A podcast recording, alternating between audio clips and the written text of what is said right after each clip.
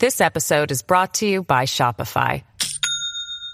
Do you have a point of sale system you can trust, or is it a real POS? You need Shopify for retail. From accepting payments to managing inventory, Shopify POS has everything you need to sell in person. Go to shopify.com slash system, all lowercase, to take your retail business to the next level today. That's shopify.com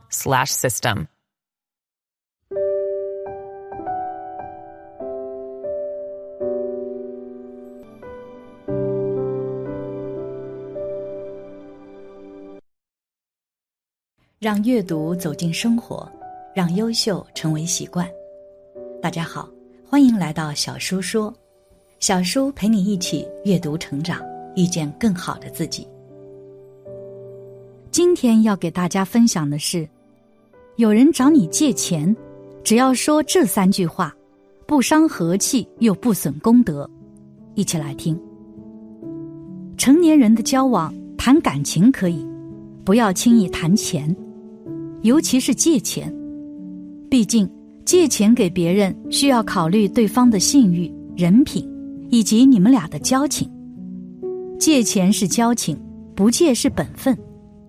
百岁高僧告诉世人：不管任何人向你借钱，只要你说出这三句话，他立马就不借了，不失功德，还不伤和气。人生在世，谁都有遇到难处的时候。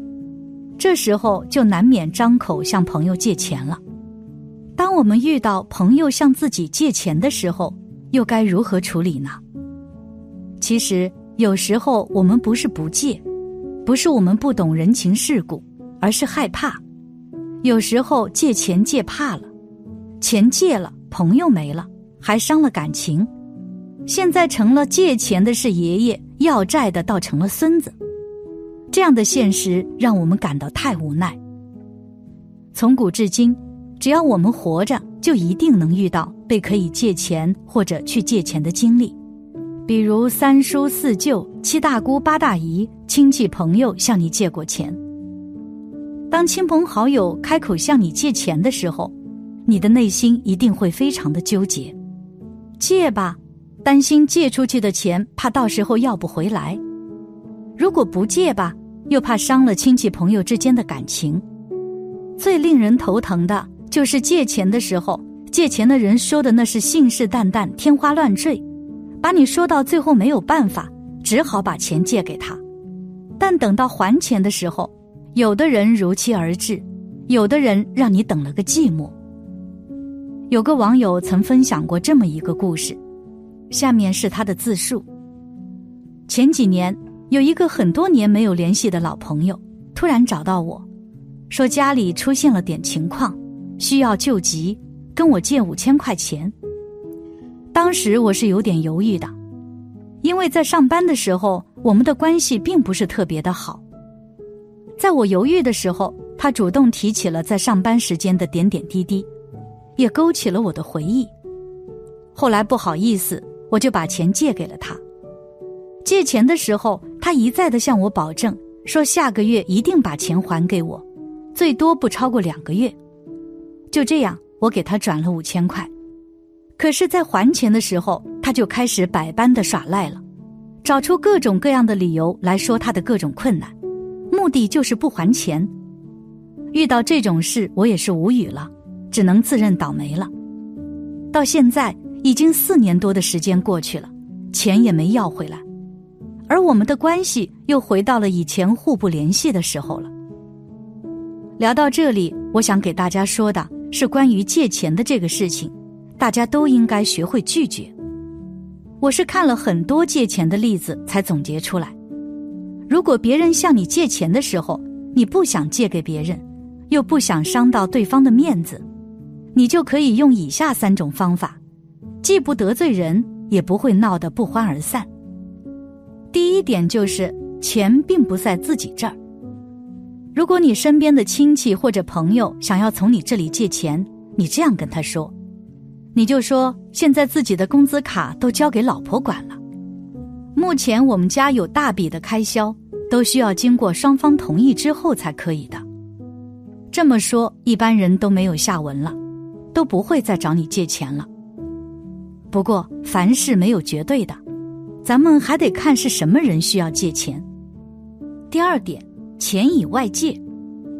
万一别人开口找你借钱，你又根本不想把钱借给他，你可以这么说：“我也不知道你最近要用钱，前几天我把钱借给了大舅哥，或者说借给了同学。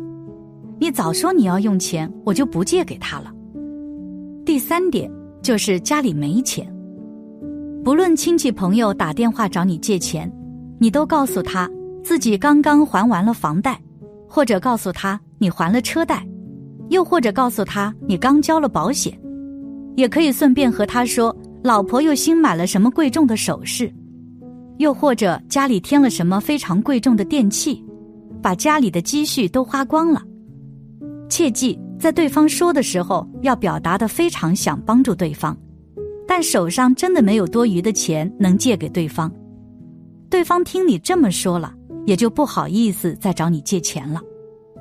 高僧也曾开示：任何人向你借钱，你只说三句话，他立马不借了，还不会生你气。一、询问原因。当别人向你借钱的时候，你需要问他其中的原因，归根溯源，将话题给扯远了。可以适当的询问是否遇到什么麻烦了，切记一点就是不要直接的拒绝，这样下来既表达了自己的关心，又将话题给扯远了。先问原因，相当于把重点都放在对方身上。他借钱有义务给你一个合理的原因，一方面显得你重情重义，这不是钱的事；另一方面，偷偷的把主动权拿回来。这确实非常重要。其一，杜绝对方换个理由继续找你借；其二，为之后要说的话做铺垫，顺利的达到拒绝但不伤和气的目的。凡事优雅拒绝，这样做的好处就是暗示最近的一段时间你都没有闲钱可以借。二，拒绝的话无奈的说。平日里经常往来的朋友或者部门的同事都是知根知底的人，这些人来找你借钱，拒绝的话一定要说的委婉，我们就可以采用装穷这个方法。我们可以跟他说，我们最近也很缺钱，房租都交不上了，自己是真的没有多余的钱借给你，一定要表达出我很想帮你，但是我能力不够，真的是爱莫能助。不然以后就落下小气、不够义气的名声了。三，先不要着急拒绝对方，可以说帮着想办法。别人向你借钱的时候，先不要拒绝，可以对对方说：“我现在手上没钱，可以帮你想想办法看看。”等过一两天后再回复对方，说你在朋友那儿借了一点钱，不过这个钱还没凑够。差的有点多，这样对方听了之后也会很感动，最后他不一定会要这个钱了。如果实在没有办法，又不想借钱给对方的话，一定要遵守一个原则，那就是借少不借多，这样即使要不回来，也能将损失降到最低了。亲兄弟明算账，如果真借钱的时候，一定不要忘了写借条。总而言之，我们要委婉的说清楚自己目前的处境。俗话说：“江湖救急不救穷。”如果我们在生活中遇到值得帮助的人，我们必须要去帮助，但是要量力而为。人与人之间应该互相帮助。虽然说乐于助人是好事，但是也要量力而行。大家的钱都不是天上掉下来的。都是自己辛辛苦苦一分一块攒起来的，别人有难伸出援手是可以的，但是借钱并不是你的义务，该还时就得还。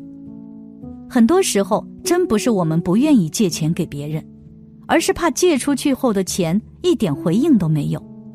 如果大家都能有借有还，自然也能再借不难。我们不是吝啬。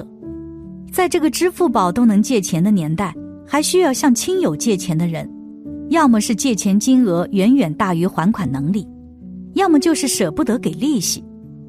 无论是哪种，你都要衡量一下你们的关系。谈钱伤感情，如果不会谈钱还伤感情，优雅拒绝，大声说不。凡事有代价，凡事皆要付出成本，代价没有例外。有前因必有后果，凡事互为因果。现在的结果全是过去种下的因所导致的。量变引起质变，大概率量变引起质变，能量守恒自然均衡。要知道，凡事都是有原因的，凡事也都不是平白无故的。感谢你的观看，愿你福生无量。今天的分享就到这里了，希望你能给小叔点个赞，或者留言给出你的建议。别忘了把小叔分享给你的朋友，让我们一起成为更好的自己。还没有订阅小叔的朋友，一定要记得订阅哦。我们下期不见不散。